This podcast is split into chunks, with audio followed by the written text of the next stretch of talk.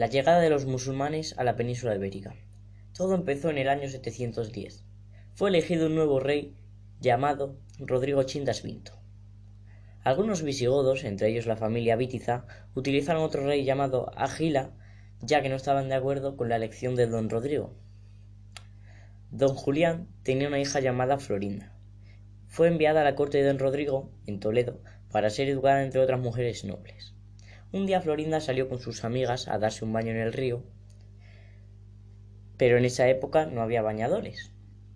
Sin darse cuenta, don Rodrigo las estaba espiando, y al verla se enamoró de ella. Pero el rey estaba casado con una mujer llamada Egilona, por lo tanto no podía mantener una relación con Florinda, con lo cual la violó, algo que el romancero español describe como Florinda perdió su flor el rey sufrió castigo. Ella dice que hubo fuerza, él que gusto consentido. Florinda le envió una carta a su padre contándole todo lo sucedido, que cuando se enteró, indignado, habló con su amigo Musa, gobernante de Túnez, para que le ayudara.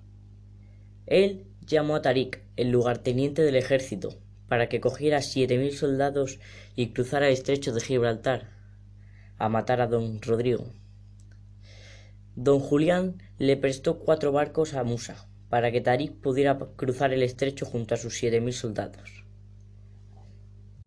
Don Julián le comentó a Musa que cuando llegaran a España iban a tener unos aliados, los cuales eran la familia Vitizana.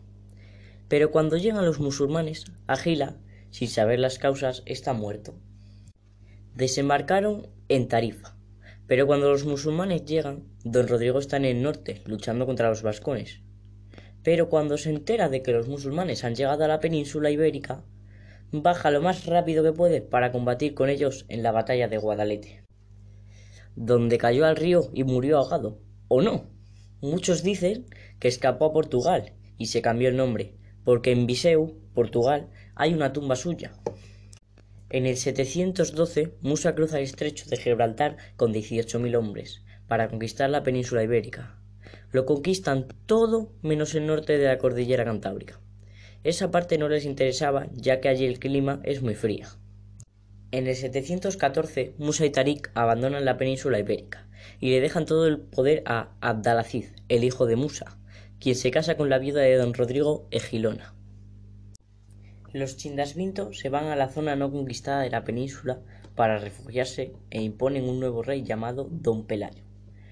En el 722, los musulmanes intentan atacar el norte de la cordillera cantábrica, porque aunque no les interesaba, querían matar a Don Pelayo. Esa batalla fue nombrada la batalla de Cobaronga, ganada por el rey Don Pelayo. Entonces dejan en paz a los del norte. Pero en el 732 intentaron atacar a los franceses en la batalla de Poitiers, la cual ganó Carlos Martel.